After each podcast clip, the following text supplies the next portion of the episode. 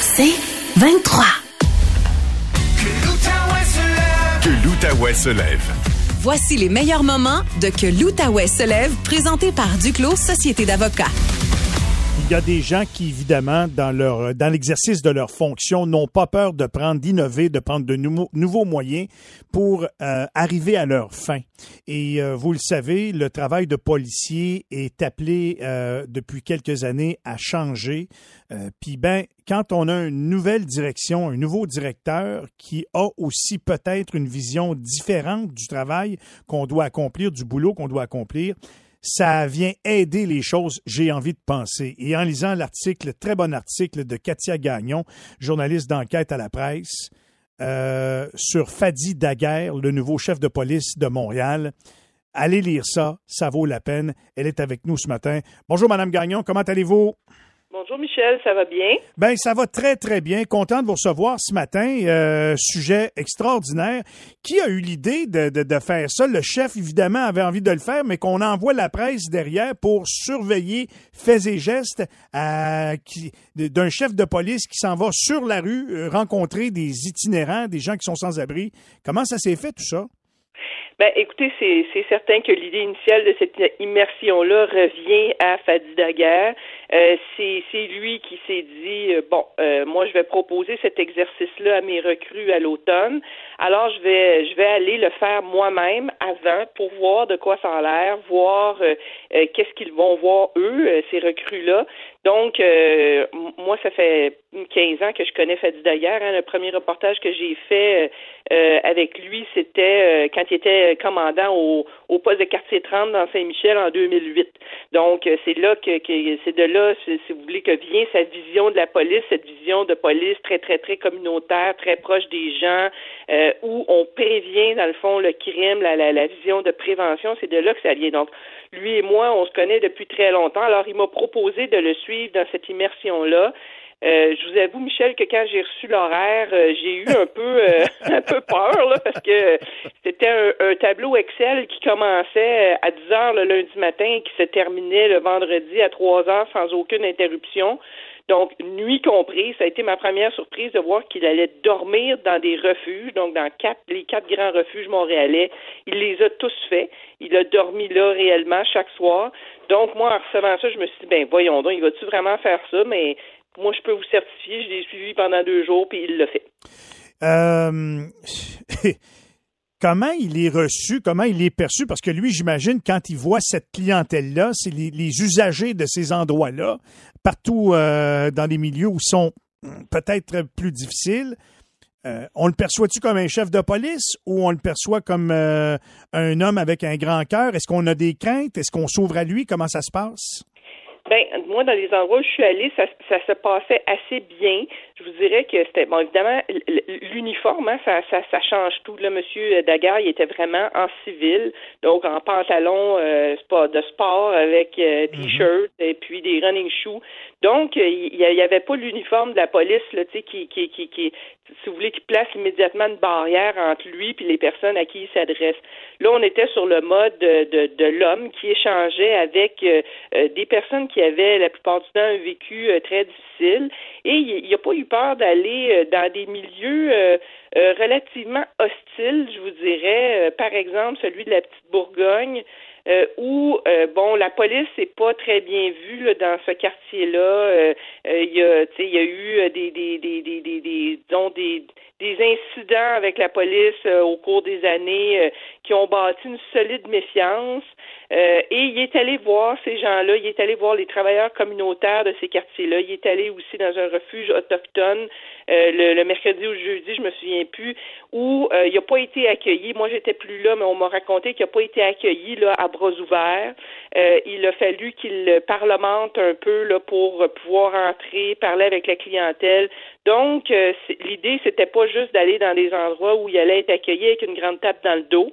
Euh, je pense qu'il a vraiment essayé de faire l'effort de parler à des clientèles réfractaires, ce qui est tout à son honneur, parce que la, réputation de la police elle est à rebâtir, c'est ce qui, c'était le sens de son message et le sens de cette expérience-là. Et du fait d'envoyer des recrues en immersion, c'est ça, c'est de dire il faut reconnecter avec les populations, y compris celles là, qui, euh, pour qui on n'est on n'est pas des gentils. Là. Bon, fait que c'est est-ce que c'est une opération de relations publiques ou un genre de, de, de, de, de main tendue envers le milieu euh, plus, euh, plus raide, plus dur, plus pauvre, euh, pour leur dire que la police, c'est pas nécessairement un ennemi? Ben, je pense que c'est certainement un peu des deux, Michel. C'est sûr que M. Daguerre, c'est un homme de communication là, qui sait très bien comment ça fonctionne et qui veut justement projeter cette image d'un homme ouvert et auprès des clientèles par exemple, les immigrants, là, moi, vous voyez, je l'ai vu là, de visou, là, c'est sûr que quand on est arrivé depuis euh, quatre mois, cinq mois, six mois, neuf mois au Québec, en général, dans le monde, là, les pays d'où viennent les immigrants, la police, c'est pas des gens euh, sympathiques. À un moment donné, il y a un, Angolais, là, un, un, immigrant angolais qui disait, vous savez, dans notre pays, la police, c'est pas mal des monstres. Là, hmm. Donc, c'est la vision que les immigrants ont de la police, c'est ça inspire la crainte. Et quand ils se présentaient dans ce type de milieu-là en disant je suis le chef de police de Montréal, on voyait tout de suite les gens se raidir ou reculer sur leur siège. Là, euh, ils n'étaient pas rassurés ces gens-là. Hmm. Et là, ils ont vu, euh, et c'est la carte maîtresse qu'ils jouent. Et ça, c'est pas des relations publiques parce que c'est vrai c'est un immigrant, M. Daguerre, et c'est très bien ce par quoi passent ces gens-là parce qu'il l'a fait lui-même. Il est arrivé ici à 17-18 ans. Il a fait une série de petits boulots. Euh, il a été, il a rencontré à un moment donné par hasard un policier. Il a dit, hey, ça a l'air le fun du job-là. Il a commencé euh, dans la police au bas de l'échelle et il a gravi tous les échelons. Donc, les gens étaient très réceptifs à ce euh, message-là et peut-être que ça va un petit peu influencer, en tout cas, leur vision de la police ici, ce qui est une, ce qui serait une excellente chose, parce que c'est sûr que la population immigrante de Montréal, ben c'est c'est deux citoyens sur cinq maintenant hein, qui sont issus d'immigration. On est presque à 50% Donc, c'est une c'est beaucoup de gens dans beaucoup de quartiers euh, qui doivent, comment dire, un petit peu modifier leur vision. Donc, en ce sens-là, je pense que sa tournée euh, elle n'était pas juste une tournée de relations publiques, il a vraiment échangé avec les gens. En tout cas, ce que moi j'ai vu, il a vraiment échangé avec les gens, puis il était vraiment soucieux de comprendre comment certains problèmes sociaux, euh, la, racine de certains problèmes sociaux.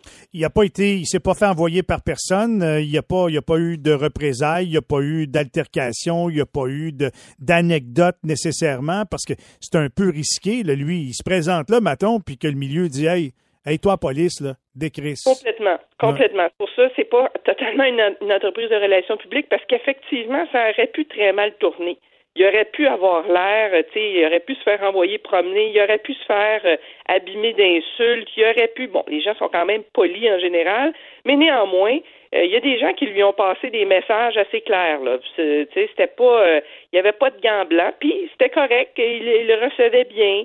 Euh, et euh, il y a eu un moment donné, euh, moi j'étais plus là, mais on m'a son entourage m'a raconté que de, justement dans le dans un, un des refuges là où il y a une population autochtone, les gens étaient pas ils étaient pas nécessairement très bienvenus. Il a fallu qu'il qu'il vraiment qu'il dialogue longuement avec les gens pour qu'on laisse passer la nuit là.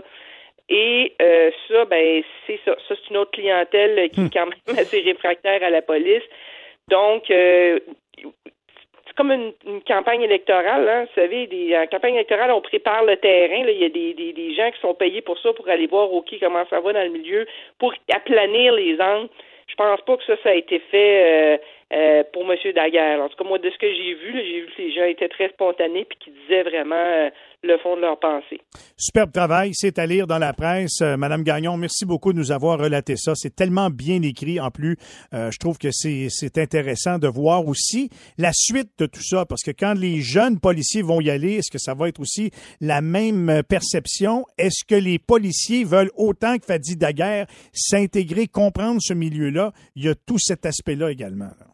Oui, effectivement. Vous avez Michel, parce que le recrutement, c'est vraiment son défi numéro un. Hein. Il manque 400 policiers à Montréal. Euh, c'est pas facile de convaincre. Moi, je l'ai vu là, la soirée des finissants du Cégep. On n'était pas à la majorité qui désirait aller au SPVM, mais pas du tout. Hein. La majorité s'en allait à la SQ. donc, il va falloir qu'il fasse des efforts pour convaincre ces gens-là. En même temps, je pense que c'est louable de montrer réellement à ces jeunes policiers-là quelle est la réalité euh, qu'ils vont euh, avoir à laquelle ils vont avoir à faire face, hein, pas leur, mhm. leur, leur, leur, compter des peurs en disant ben euh, c'est voici quelque chose qui n'existe pas une police comme ça se faisait il y a 30 ans, ça n'existe plus là. Là maintenant, comme vous l'avez dit en intro, les, la majorité des appels sont des appels de nature sociale c'est des, des, gens en, crise de santé mentale, c'est des autochtones qui ont, un, par exemple, ou des, euh, des itinérants qui ont un, vécu extrêmement lourd, avec lesquels il faut, on peut plus intervenir là comme un policier euh, euh, le faisait il y a 30 ans, formé uniquement en technique policière. Il faut qu'il y ait un caractère social à la, à la job de police. Et euh, c'est ce que les recrues de Montréal doivent comprendre et doivent vivre. Puis je pense que ça va beaucoup les aider dans leur carrière. Et les journalistes d'enquête à la presse, Madame Gagnon, Katia Gagnon, merci beaucoup d'avoir pris le temps pour nous ce matin. Merci à vous, Michel. Merci beaucoup. Katia Gagnon, euh, très intéressant. Je ne sais pas si notre nouveau chef de police à Gatineau va faire la même chose ou sera tenté de faire la même chose. Puis j'ai envie de vous dire que oui, euh, du côté du Gétami, euh, l'ancienne Arena, Robert Gartin, parce que lui s'inspire beaucoup de ce qui s'est fait aussi ailleurs au Québec. Il est très au fait de la situation chez nous. J'ai hâte de voir la perception qu'on en fera d'un reportage comme celui-là. 7h38 minutes, dans quelques instants après les manchettes, Steve Morin d'Action Gatineau sur le lac à l'épaule qui attend les conseillers gatinois et la mairesse au cours des prochains jours.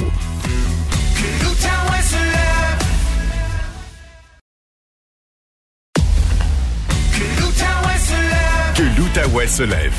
Voici les meilleurs moments de Que l'Outaouais se lève, présenté par Duclos Société d'avocats. Je vous dis, ça a brassé beaucoup dans l'entourage des Olympiques au cours des dernières semaines, depuis l'élimination de l'équipe, évidemment. Louis Robitaille qui quitte. On nomme Jean-François Fortin. Il euh, remet sa démission. Fait que là, on s'en allait au repêchage euh, sans trop savoir comment faire. Puis là, ben, il y a certainement des gens qui sont qualifiés au sein de l'organisation des Olympiques. Mais c'est quoi le plan? Alors, on s'est établi un plan, puis en fin de semaine, on l'a mis à exécution. Avec nous, j'ai envie de dire celui qui sert de directeur général par intérim. Euh, il était conseiller au directeur général auparavant, Monsieur Maxime Joyal. Bonjour, Monsieur Joyal, comment ça va? Salut Michel, ça va bien toi? Ben oui, ça va bien. Comment ça s'est pas? Ben, en fait, en partant, en commençant, là, Maxime Joyal, es-tu le directeur général ou si ça demeure juste un employé de l'Organisation des Olympiques avec un statut à venir? Euh, je dirais un peu de deux. euh, je l'ai fait par intérim, mais j'avais déjà j'avais déjà averti l'organisation comme quoi par le futur, bon, j'ai mon emploi à temps plein, j'ai ma famille, je demeure dans la région de, de Lévis présentement. Euh, donc, euh, disons qu'à court terme, peut-être le timing n'est pas nécessairement là. Est-ce que c'est quelque chose que je pourrais affectionner dans le futur? C'est sûr et certain. Mais j'avais déjà averti l'équipe que, je peux faire je peux faire ça en attendant qu'on trouve un nouveau directeur général et qu'ensuite euh, de, retourner dans un poste de conseiller ou de directeur général adjoint, ce serait quelque chose qui, m'intéresserait. Moi, ce que je sais de Maxime, c'est que c'est un comment on va dire un cerveau des transactions. C'est vrai ça? Euh, oui, ben, je suis quelqu'un de très analytique euh, qui aime euh, étudier la game. Je l'ai joué, je l'ai coaché longtemps aussi dans le junior majeur. Je connais, je connais la ligue. Donc, de voir un peu tout ce qui est comparable, tout ce qui se fait dans la ligue, qu'est-ce qui s'est fait dans, les dernières années pour essayer de, de, pouvoir établir des prix, soit de retour ou pour payer ou des joueurs qui, qui pourraient nous intéresser. Bon. Là, on s'en allait au repêchage à Sherbrooke avec un paquet de dettes, avec, avec un club qui a plus rien en dessous, qui a quand même une pas pire équipe entre guillemets, sa glace, mais il faut penser à l'avenir. Alors, quel était le plan en fin de semaine pour les Olympiques et pour Maxime Joyal? Puis, mais on regarde, on, parlait beaucoup de dettes dans les derniers temps, mais tu sais, c'était pas tant des choix qu'on n'avait pas, c'était beaucoup des, échanges de choix avec, tu sais, exemple qu'on voyait là, les choix qu'on a reçus pour Olivier Boutin, mais c'est ceux-là qu'on a envoyés à Saint John par la suite. C'est pas nécessairement des, nouveaux choix qui ont été sortis de notre banque de choix. Euh, tu sais, quand on regarde des équipes comme Québec puis Sherbrooke présentement, euh, eux autres aussi, y en avait des dates, puis eux autres, des fois, c'était des choix qu'il n'y avait pas, eux autres, fallait qu'elles chercher ailleurs. Donc, je reste un peu, c'est un peu le, prix du, junior des, cycles. Euh, on a, on a pu régler les dettes assez rapidement en fin de semaine. Euh, on avait on avait manœuvré dans cette dans cette situation-là. Bon, on a eu le, fameux 16e choix qui le fameux 16e choix par, la suite qu'on s'est fait enlever, mais on, a décidé bon, on a regardé par l'avant pour à court terme. On a, manœuvré, ça nous a donné des presque avec l'échange de Cam McDonald, ça nous a donné presque trois choix de première ronde avec l'échange de Noah Warren et Cam McDonald.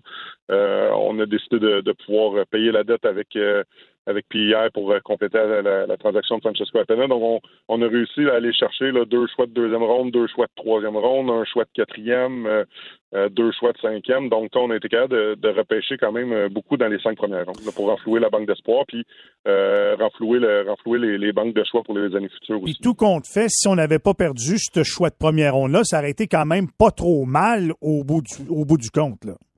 Exactement, mais tu sais, quand on dit que des fois, que pas que rien arrive pour rien, mais que des fois tout euh, tout peut s'arranger un peu, c'est que celui qu'on a qu'on a repêché 27, ben c'est c'était un de nos c'était un de, nos cibles pour le pour le choix 16 là, donc euh, tu sais c'est oui on l'a repêché plus tard euh, mais dans, beaucoup de listes, dans beaucoup d'équipes, il était en fin de première ronde, début de deuxième ronde. Donc, tu sais, c'était une cible qu'on avait à 16. Donc, on, était content de, pouvoir mettre la main dessus à 27. Bon, tu l'as dit, Noah Warren est passé au Tigre de Victoriaville, puis Cam McDonald aux Eagles de Cap-Breton. Qu'est-ce qu'on a eu pour Warren concrètement, puis qu'est-ce qu'on a aussi pour McDonald? Euh, ben pour Noah, en fin de compte, ben, on, on, le sait avec la blessure qu'il a eu à la fin de l'année, il s'est fait opérer. Euh, il va probablement commencer à embarquer sur la glace au courant euh, au courant de la fin de l'été. Peut-être de jouer une game, va, ça va plus peut-être aller en octobre ou peut-être même début novembre. Donc c'est sûr sa valeur était. On aurait aimé ça avoir un petit peu plus, mais dû à la blessure, sa, sa, sa valeur c'était pas la plus haute nécessairement. Puis on se disait bon, est-ce qu'on attend aux fêtes mm. pour, pour, lui, mais on se disait bon, quand tu reviens de blessure, des fois c'est pas tout le temps facile non plus le retour au jeu pendant un mois, un mois et demi. Mm-hmm. Mm-hmm. Donc on, on avait puis comme on disait, on avait attendu au choix au choix 27 euh, quand je m'étais entendu avec Kevin euh, des Tigres ça dépendait si justement si, euh, si était disponible à 27. S'il n'était pas disponible, on, on aurait probablement pas fait l'échange. Là, vu qu'il était disponible que nous autres dans notre liste, il était en fin de première ronde. Ben, on, a vu ça un peu comme un choix de première ronde qu'on pouvait avoir euh, qu'on pouvait avoir repêché. Donc euh, puis on a on a récupéré un choix de première ronde l'année prochaine et un choix de troisième ronde l'année prochaine. Donc euh, on savait l'année prochaine on n'avait pas de choix avant la quatrième ronde. Je crois qu'on est rendu avec un choix de première ronde, un choix de troisième ronde. On a un choix de première ronde en 2025. Donc on, ça nous a permis de renflouer la banque de la banque de choix aussi à ce moment-là. Dans le cas de McDonald? Puis pour Cam McDonald, on a eu le, le choix 32. Euh, on a eu le choix 32. On a eu euh, le choix, choix numéro 6 cette année. Et on avait eu euh, le défenseur Owen Arnold, qui est un défenseur, un grand défenseur de 6 pieds 5, 6 pieds 6, droitier. Donc, il va pouvoir remplacer un gars comme il va pouvoir remplacer un gars comme Noah dans le dans l'alignement. Qui il va pouvoir prendre certaines minutes, il va pouvoir jouer dans le top 4, dans le top 6. Euh, droitier. Donc, euh, hmm. euh, c'était, on pouvait rentrer en plus un Elliott Dubé qu'on avait, on avait assez haut dans notre liste aussi au choix 32. Puis bon, ça nous a permis de, de régler avec, de régler avec Cap Breton le, la dette par rapport à, Justin Bergeron, le fait qu'il avait joué quatre games l'année passée là-bas. Euh, donc, on, ça on, s'est entendu pour éliminer cette dette-là aussi dans, dans cet échange-là. Là, il reste Luno puis Savoie. Il y a bien du monde qui s'inquiète de ça. Est-ce que ces deux-là risquent de partir aussi avant le début de la saison ou si on va attendre aux fêtes pour ces deux-là? Euh, ben, je peux pas parler pour le nouveau directeur général qui va être euh, qui va qui va arriver en poste, mais moi dans mon plan à moi, c'était que je veux les traîner jusqu'aux fêtes. on parle de culture, d'identité d'équipe, on, on, voit la hargne de Samuel, euh, le leadership de, de, Tristan, son éthique de travail. Je pense que c'est ça peut être super bénéfique pour les jeunes de, de pouvoir les côtoyer au courant de au courant d'une demi-saison, puis peut-être d'une saison complète. On ne sait pas qu'est-ce qui peut arriver. On, on les vendra pas non plus à, rabais à Noël. C'est d'avoir mm-hmm. le juste prix. On a déjà eu euh, beaucoup d'appels pour euh, pour euh, pour euh, pour, Noël pour eux autres. Donc on va voir on va voir comment ça va se dérouler. Mais tu sais, des, des, gars comme Tristan Luno et Samuel Savoie dans une équipe comme ça pour un début de saison, là, c'est jamais c'est jamais négatif. Puis comme je disais, la, la hargne, l'éthique de travail, ça va pouvoir avoir une, une culture pour les jeunes. Puis on oublie aussi un, un, gars comme Alexis Gendron qui peut revenir. tout dépendant de ce qui se passe avec avec les Flyers. Euh, pourrait revenir aussi euh, comme joueur de 20 ans avec nous autres. Donc, euh, mm. il risque d'avoir du hockey excitant pareil au ben, C'est ça que ça, serait, ma dernière question. Là. Si demain matin la saison commençait, Maxime, tu verrais le club à peu près où, toi, Maton, là, si on avait une évaluation logique, pas, pas trop pro-partisan, pas trop. Comment tu verrais ce club-là? Ben, tu sais, moi, présentement, je le vois en, milieu de peloton. Euh, c'est ça, on regarde dans notre dans notre conférence euh, ou dans notre division, tu une équipe comme Rouen Aranda qui va être à maturité, euh, que ça va tout le temps des, des matchs difficiles, mais après ça, le reste, c'est qu'on regarde les Foreurs de Val d'Or, on regarde l'Armada de Blainville-Boisbriand, Euh, c'est des matchs qu'on va pouvoir aller chercher à, tous les soirs. ça va être ça, va être des matchs qu'on va être capable, si on, travaille fort, on va être capable d'aller chercher. Je pense qu'on est capable d'aller chercher dans le milieu de peloton. on regarde notre défensive, on, regarde avec un Vincent Maisonneuve qui va avoir 20 ans, Tristan Luneau, Owen Arnold, comme je dis, qui est rentré dans la ligue, assez jeune, qui va avoir 18 ans. Euh, on a on a rentré un Samuel Blais, euh, pas Samuel Blais, on a rentré Alexandre à la défense euh, qui peut qui peut va se battre pour faire l'équipe. on a des on avait repêché des d'excellents défenseurs l'année passée aussi qui vont rentrer qui vont pouvoir rentrer à 17 ans. Là, on est toujours en train de préparer le repêchage européen. Est-ce que ça va être un attaquant, un défenseur qui va rentrer? Donc, tu sais, il va quand même avoir, il va quand même de l'expérience, il va avoir du talent à la défensive. en attaque, ben, tu sais, c'est comme on dit, dépendant que c'est un gars comme Samuel, si après ça Alexis revient, euh, après ça, un, Européen qui va pouvoir rentrer aussi. Donc, tu sais, on, va être capable de, on va être capable de, compétitionner à chaque soir. OK. OK, ben écoute, on va, on va suivre ça. Fait qu'il n'y a pas de chance que tu sois DG pour tout de suite des, des Olympiques, si je comprends bien? Ah, c'est pas dans les plans à court terme nécessairement, comme je dis, je, je, ferme pas la porte euh, dans le futur ou euh, je ferme pas la porte dans le futur, c'est tout le temps quelque chose que j'affectionne. Que, j'affectionne. présentement, le timing est peut-être pas est peut-être pas l'idéal, donc, euh, mm. mais tu sais, je, veux, je veux continuer avec les Olympiques. Euh, les trois dernières années ont été ont été très belles et euh, je veux je veux continuer. Puis l'organisation l'organisation m'a fait confiance pour le repêchage et j'en suis très reconnaissant. Puis je pense qu'on avec l'équipe de recruteurs, avec euh, Derek Brassard, avec euh, Jocelyn Caillé, François Baudry, je pense qu'on a livré quand même un marchandise. On a, on a coché les, on objectifs qu'on s'était donnés avant la fin de semaine. Euh, et là, c'est de voir, de regarder en avant et, de voir qu'est-ce que l'avenir nous réserve. Bravo, Maxime. Pas des conditions faciles, mais bravo. Tout un, tout un boulot qui a été effectué en fin de semaine. Merci beaucoup d'avoir pris le temps pour nous ce matin. Merci beaucoup, Michel. Merci. Maxime Joyal, qui fait partie de l'organisation des Olympiques. Normalement, c'est un conseiller au directeur général. Et en fin de semaine, il y avait propriétaires sur le dos. Il y avait, il y avait Brassard. Il y avait Caillé. Il y avait Baudry. Trois des propriétaires de l'équipe. Fait que, tu sais, c'est une situation pression là, pour l'avenir de l'équipe. Puis il y avait ces dépisteurs également avec qui échanger au hockey. Puis là, on s'en allait au repêchage. Il y a du monde qui s'en allait là, pensait que s'en allait les bras croisés. Il n'y avait pas de choix. Hey, attends une minute. Ils ont fait de la gymnastique pour rentrer quelque chose comme 14 nouveaux visages dans, dans le portrait des Olympiques.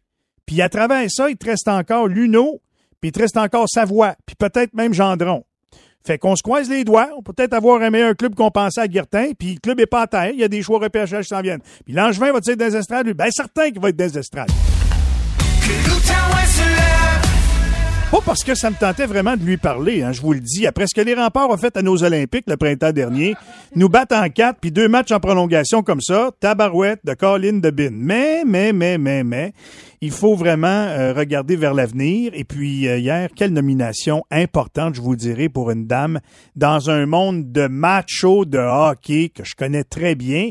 Et euh, je suis fier de la recevoir ce matin. C'était la directrice des services à l'équipe. Maintenant, elle était aussi aux relations médias. Maintenant, elle est la directrice générale adjointe des remparts.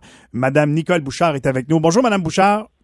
Bonjour. Félicitations pour votre nomination. Merci beaucoup. Mais euh, on a encore une cicatrice au cœur, hein, du printemps dernier, là. Ah, pas nous, pourtant, je comprends pas, là, mais. Euh, mais euh, non, on doit avouer que ça a été quand même une, bonne série pour nous, c'est certain. Puis je pense pas qu'il y a beaucoup de gens qui voyaient que qu'on battrait les Olympiques en quatre parties. Je pense que ça a surpris un peu tout le monde dans le monde du hockey, mais. Oh, c'est tant mieux pour nous en bout de ligne, c'est certain. C'est sûr. Ça fait combien de temps, combien d'années que vous, vous gravitez dans le monde du hockey, Mme Bouchard? Euh, ça me rajeune pas, mais je vais dire euh, plus de 42 ans, presque 43 maintenant. 43 ans. Vous avez vu euh, l'époque où les femmes euh, arrivaient dans les vestiaires de hockey. Je pense entre autres à Chantal Maccabé, là, à un moment donné, qui est devenue journaliste dans la Ligue nationale. Vous, vous étiez dans le hockey, vous vous êtes impliqué à différents niveaux. Puis vous avez vu la progression, j'imagine, euh, de la place qu'on réserve aux femmes dans ce monde de macho d'hommes-là. Oui, effectivement. Quand je suis arrivée en 81, euh, il n'y en avait pas de femmes, il n'y en avait pratiquement pas. Je me souviens qu'il y en avait une ou deux qui travaillaient. J'étais chez les Nordiques à l'époque, il y avait euh, une dame qui était à Pittsburgh, puis une autre à Boston qui était plus au niveau des relations publiques. Mais euh, peu à peu, on a vu des femmes journalistes euh, arriver. Euh, la première à ma souvenance euh, que j'ai connue, c'était Diane Effield, qui était à RDS longtemps. Oui. Qui, travaillait localement aussi à Québec avant, puis qui s'est en ensuite à RDS. Après ça, Chantal Maccabé est arrivée. il y en a eu d'autres au fil des années, d'autres femmes qui sont jointes dans, dans les organisations. Michel Lapointe, avec qui j'ai travaillé mes premières années chez les Nordiques, était aussi une pionnière là, dans, dans, le domaine, c'est certain. Dites-moi donc, euh, on s'est-tu amélioré un peu le milieu d'hommes qu'on était à l'époque euh, par rapport à ce que vous vivez aujourd'hui, puis ce que vous, ce que vous voyez, ce que vous observez aujourd'hui? Je pense que oui. Je pense qu'il y a une meilleure ouverture d'esprit. Puis je vais dire encore, ça dépend peut-être de l'ouverture d'esprit de, des gens avec qui on travaille.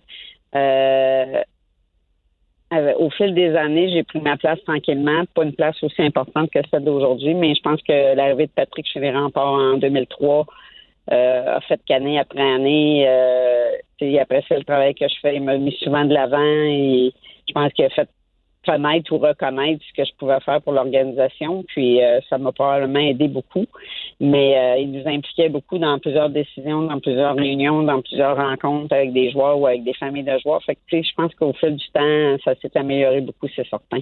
C'est une chose d'être directrice des relations avec les médias et des services à l'équipe, mais quand on devient directrice générale adjointe, quelles seront les tâches que vous allez devoir cumuler qui sont différentes de ce que vous faisiez euh, avec les remparts jusqu'à présent? En fait, je pense qu'il n'y aura pas grand-chose de différent. J'en faisais déjà beaucoup. La seule chose, c'est que peut-être plusieurs personnes ne savaient pas vraiment qu'est-ce que je faisais, en plus de, faire la gestion des médias ou euh, un peu toute la logistique au niveau des opérations hockey, mais euh, ça demande beaucoup de temps et euh, beaucoup d'équipes qui n'ont pas le, privilège peut-être d'avoir des gens qui occupent ces fonctions-là. Donc, ces, ces fonctions-là sont redivisées parmi d'autres membres du personnel hockey.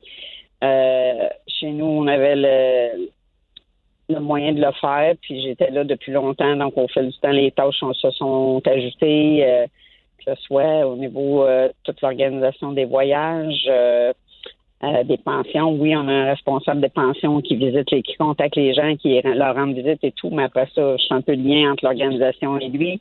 que ce soit les écoles, c'est la même affaire. On a un coordonnateur, une coordonnatrice aux études, un conseiller pédagogique, mais je un peu le lien souvent entre le personnel d'entraîneur, la coordonnatrice, aux études. Euh, elle fait le lien avec les établissements scolaires. Fait qu'il y a beaucoup de, choses derrière tout ça qui font que ça doit fonctionner de la bonne façon. Et euh, ça va continuer un peu de la même façon. Puis je vais devenir un peu plus peut-être auprès de Simon euh, un peu plus importante dans le sens qu'il arrive dans un monde pratiquement inconnu pour lui. Il va apprendre, euh, il a appris beaucoup dans la dernière année, c'est certain. Mais au niveau des règlements, au niveau des, contrats de joueurs, des choses qu'on peut faire et qu'on peut pas faire, ben, je pense que je vais être de, bons conseils. Dites-moi, euh, comme femme, la Ligue d'hockey junior majeur du Québec, on y a adressé beaucoup de reproches au cours des dernières années. Puis là, ben il y a bien du monde qui se sont rentrés à tête dans le sable, puis qui marchent sur des œufs, puis les fesses serrées.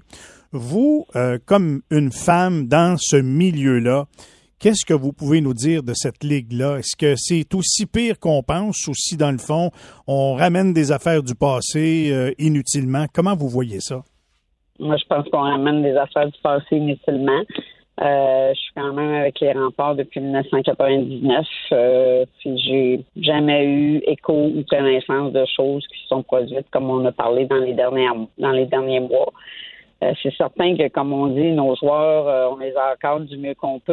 Euh, on n'est pas 24 heures sur 24 avec eux, mais on a quand même des familles de pension qui, qui les gardent, qui les adoptent, entre guillemets, comme leurs enfants, qui en prennent soin, puis ils sont là aussi pour nous faire des rapports de temps en temps si on, pense qu'on a un joueur qui fait qui cause des problèmes ou des choses qui sont pas normales.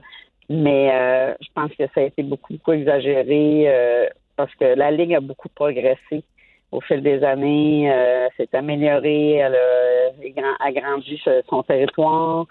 Euh, puis je pense que la, culture de la Ligue est vraiment différente de celle qu'on a décrite dans les derniers mois. Vous avez parlé de Patrick Roy. Cet homme-là, est-ce que d'après vous, il mérite de retourner dans la Ligue nationale? Il mérite qu'on le considère parce que on sait le passé de Patrick euh, comme entraîneur. Ça a peut-être euh, laissé une mauvaise impression, euh, notamment du côté de l'Avalanche du Colorado. Qu'est-ce que vous pouvez nous dire de Patrick? Est-ce qu'il est mûr pour un nouveau défi? Puis est-ce qu'il est à la hauteur de la Ligue nationale? C'est sûr qu'il est à la hauteur. Je pense qu'il n'a plus rien prouvé au niveau junior une chose qui est un peu euh, insensée quand on y pense, c'est que malgré tout le succès qu'il y a eu dans la Ligue d'hockey junior major du Québec, il n'a jamais gagné le titre d'entraîneur de, l'année, ce qui est un peu euh, aberrant, je pense. Je suis peut-être euh, vendu, vendu d'avance, mais c'est impossible de croire qu'il n'a même pas été finaliste une année pour le titre d'entraîneur de l'année. Mais bon, c'est autre chose, sauf que hmm. oui, il mérite d'avoir sa chance encore il l'a admis lui-même de la façon qu'il a quitté le Colorado. C'était peut-être pas la meilleure façon, mais euh, je pense qu'à un moment donné, il faut tourner la page puis voir ce qu'il a réussi à, faire dans les dernières années, c'est certain. Bon, les rumeurs l'amènent à Ottawa, là. avec le club qu'on a à Ottawa. Vous, est-ce que vous verriez d'un bon oeil? Pensez-vous que Patrick serait bien à Ottawa chez nous? Pourquoi il serait pas bien? Je vois pas pourquoi.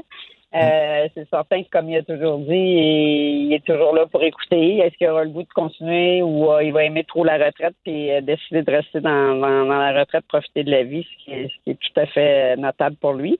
Mais moi, je pense qu'il pourrait être très bien dans ce rôle-là, c'est certain. Un jeune club euh, qui est appelé à progresser, qui est pas trop loin d'avoir une, fenêtre de compétitivité assez intéressante. J'ose croire que c'est des conditions gagnantes. vous qui êtes dans le hockey, l'administration, vous voyez là un tracé ou peut-être une, euh, une belle voie. Ottawa pour Patrick? Oui, parce que on a vu ce qu'il a réussi à faire avec nos jeunes chez nous. Euh, toute l'année, parlé qu'on avait un groupe spécial de joueurs. On avait un groupe de joueurs qui a grandi chez nous. Ils ont été repêchés chez nous. Ils ont progressé chez nous pendant quatre puis même cinq ans. Euh, c'est tout à son honneur d'avoir réussi à développer ces joueurs-là de la façon qu'ils sont devenus cette année à maturité. Puis de travailler avec les jeunes, euh, c'est quelque chose qu'ils adorent faire. Madame Bouchard, la meilleure des chances, là, vous avez du boulot pas à peu près, parce que reconstruire les remparts, ça sera pas facile, ça va pas prendre juste un an, là.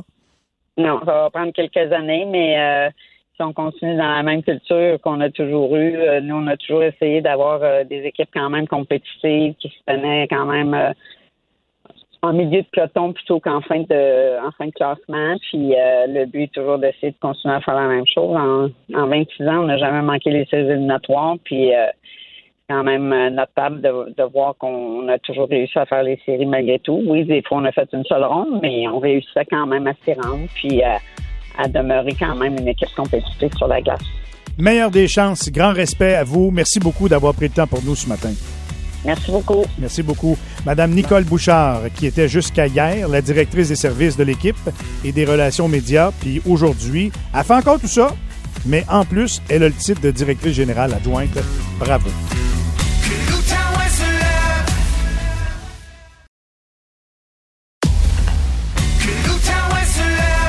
l'Outaouais se lève. Voici les meilleurs moments de Que l'Outaouais se lève, présenté par Duclos Société d'avocats. Pierre-Jean en liberté. Il s'en passe-tu des choses dans la tête de Pierre-Jean Séguin? Bonjour mes petits chats et mes petits chiens. Papa Pierre Gland va vous amener au parc à chiens. On a tous les droits. Séguin, comme dans la chèvre. Mon bonheur à moi avant celui des autres. Au 1047 Outaouais, Voici Pierre-Jean en liberté. C'est. Coucou. C'est pas la meilleure ouverture que j'ai entendue, ça. Non, non. Hein? C'est pas la meilleure, on dire. Mais, mais, mais, mais, mais, mais, c'est devenu un moment très attendu. Les auditeurs aiment tellement ça. Je reçois tellement de commentaires là-dessus. Ah. Alors, Pierre-Jean, la barre est haute.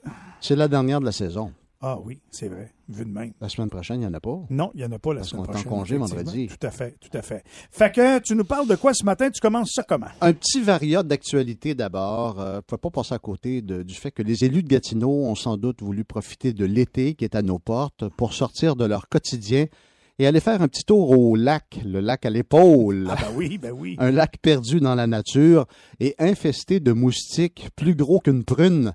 Et ça aurait été le décor parfait pour permettre aux élus de prendre le temps d'échanger, de brasser des idées, de fixer des priorités. Tout ce qu'on n'a pas le temps de faire pendant qu'on regarde les briques tomber à la maison du citoyen.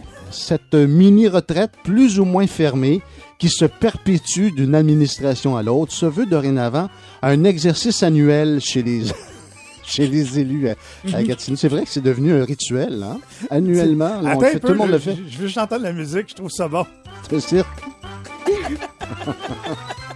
Alors, le défunt maire de Hall et ex-député Gilles Rochelot aurait certainement dit de ses lacs à l'épaule qu'il s'agit d'une dépense inutile, une perte de temps, comme le font couramment tous ces braillards du milieu communautaire qu'il appelait avec mépris Oui. les grignoteux de Gollet. Hey, ça, tu me rappelles des souvenirs. C'est tellement vrai. ça. Rochelot était tellement coloré Oh. et un peu méprisant aussi à l'endroit de certains groupes, notamment les, les- les gens du milieu communautaire. Autant c'est un homme qui avait un grand cœur, Oui, Gilles Rochelot, oui, il était très serviable. autant euh, le, le- le milieu communautaire Ah, lui, institutionnalisé. Ah, là, le pelletage il de nuages. Ah, non, là, il, il détestait ça. C'est un- gars très pragmatique à la base. Évidemment, Mhm. ça s'est compliqué un peu quand il est devenu député, il a changé de, de formation politique, il est devenu souverainiste tout d'un coup. Là, ça, ça, ça. Ouais. Pour en revenir à ces deux jours de bourrage de crâne, on a pu lire que France Bellil, la mairesse de Gatineau, en est venue à la conclusion que les élus devraient se parler davantage. Je pense que Gilles Rochelot serait tombé en bas de sa chaise s'il était encore vu. là. Sortons un peu de la politique. J'ai fait le saut hier en apprenant que la Sûreté du Québec avait arrêté à quelques mètres de ma maison, Ah, ouais. et c'est pas des blagues, Pour le vrai? un pocheux de Cialis. Ben, voyons Oh, ouais. Il te cherchait, quoi. Ah non, non, non. Peut-être comme client, mais on n'a pas parlé Quand des tu dis clients euh, à quelques mètres de ta maison, c'est pas dans ton cabanon, là. Ah non, c'est pas dans mon sol. C'est pas dans ton char non plus. C'est pas en dessous de ma piscine brisée.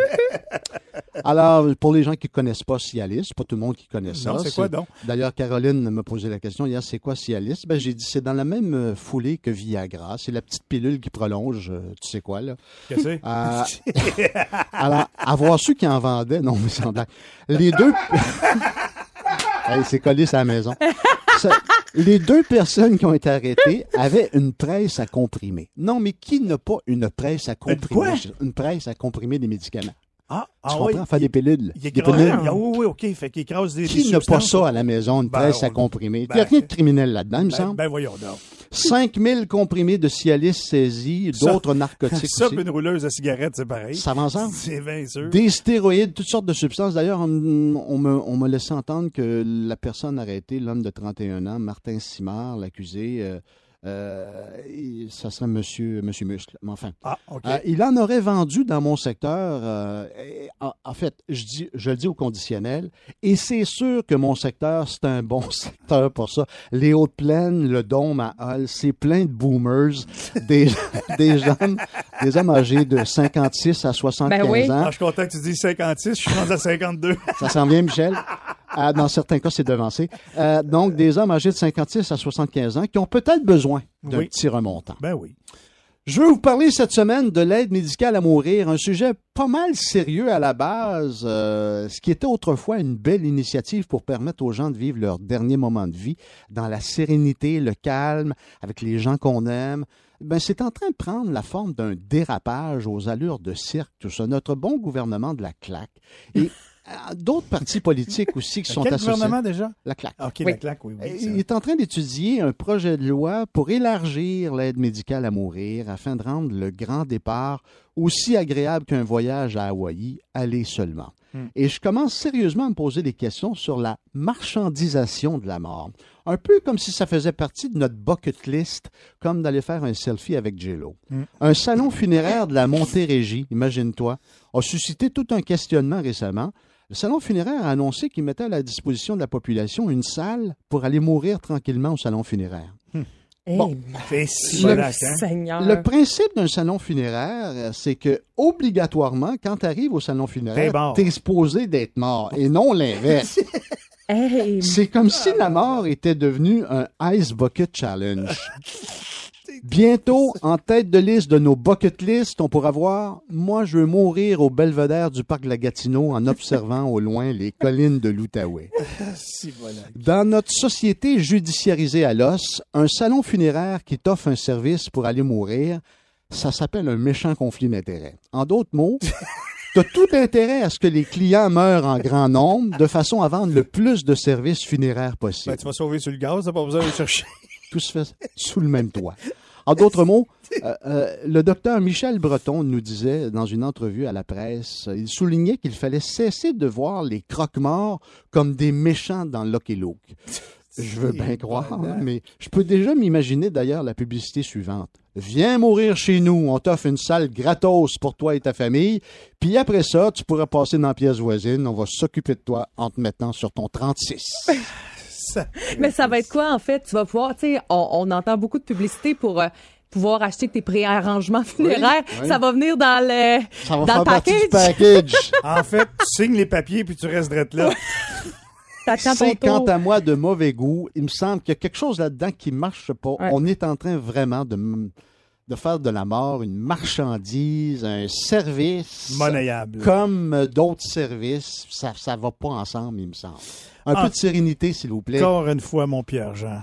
Solide performance. Très bonne réflexion. Merci beaucoup de nous l'avoir partagé. Qu'est-ce qui buzz? Buzz, buzz. Ça buzz. Buzz, buzz. Le buzz du web avec Tanya. Ouais, ça bosse du fort un matin? Michel Marc Legourde a glissé un mot dans ses sports un petit peu plus tôt, mais ça doit être mon boss du web aujourd'hui. Je vous parle de golf ce matin parce qu'hier, le golfeur canadien Nick Taylor a remporté l'Omnium canadien RBC avec un coup spectaculaire. là, Un long roulé de 72 pieds lors du quatrième trou de prolongation contre l'anglais Tommy Fletwood. Euh, Jusque-là, ça va. Spectaculaire, mais quand Ouais, même, ça va. ouais. Mais ce qui s'est passé, c'est que les autres golfeurs canadiens regardaient le moment là, parmi la foule. Parmi eux, il y avait euh, Corey Connors, Mike Weir et Adam Adwin. Et lors de sa victoire, ils étaient tous très heureux, vous comprendrez, particulièrement Adam Adwin qui voulait célébrer la victoire de son compatriote. Alors, dans son élan, il court vers le verre en agitant une bouteille de champagne. Là, vous voyez l'image. Oui, oui, oui. Mais il s'est fait violemment barrer la route par un agent de sécurité qui ignorait clairement son identité et qui l'a solidement plaqué au sol. Il s'est fait ramasser. Euh, je vous fais entendre la description. Good pace. Are you serious? Oh my goodness! Glorious and free! We're storming the 18th green now. They just tackled Adam Hadwin, by the way, who was trying to approach his friend. Security did, not uh, knowing that's exactly who it was. But Canada. has a conquering Vous entendez, mais ça n'a Oh. rien à voir. Il faut voir les Oh. images. C'est partout sur le web depuis hier. On peut voir le plaqué spectaculaire dans tous les angles. Je vous ai partagé une des vidéos sur la page Facebook du 147. Sachez que le garde de sécurité a par la suite aidé Adam Adwin à se relever euh, avec l'aide de- du directeur du tournoi. Mais en Et- même temps, je peux le comprendre Ben, aussi. Si tu penses que c'est un partisan, ça peut être un, un Ben fêlé, oui, c'est ça. Puis tu sais, j'ai une pensée pour les, les agents de sécurité dans ces moments-là qui se disent, mon Dieu, c'est qui ça? Est-ce que Oui. c'est-tu correct? Puis tout ça, puis il l'a pas reconnu, c'est correct. Le golfeur avait l'air OK. Il a continué à célébrer. Euh, plus tard en soirée, hier, Adwin a bien ri sur Twitter en partageant une photo du plaqué. Alors, quand il se fait ramasser, et il a écrit sur Twitter, Put it in the Louvre. Alors, exposez ça au Louvre, ça vaut la peine. Je vous dis, allez voir les images. Je vous ai partagé ça sur la page Facebook. Aïe, aïe, aïe, aïe. Merci beaucoup, Tania. Allez voir ça, vraiment. C'est, c'est succulent de voir ça. C'est plate, là, parce que Ben oui. tu veux pas qu'une affaire de même survienne Ben quand il y, a y une victoire puis il y a un champion Ben à, célébrer. Mais euh, au bout du compte, on va rire pendant au moins 25 Exact. ans minimum. Que l'Outaouais se lève avec Michel Langevin. En semaine, 5h30 au 104.7 Outaouais. C'est 23.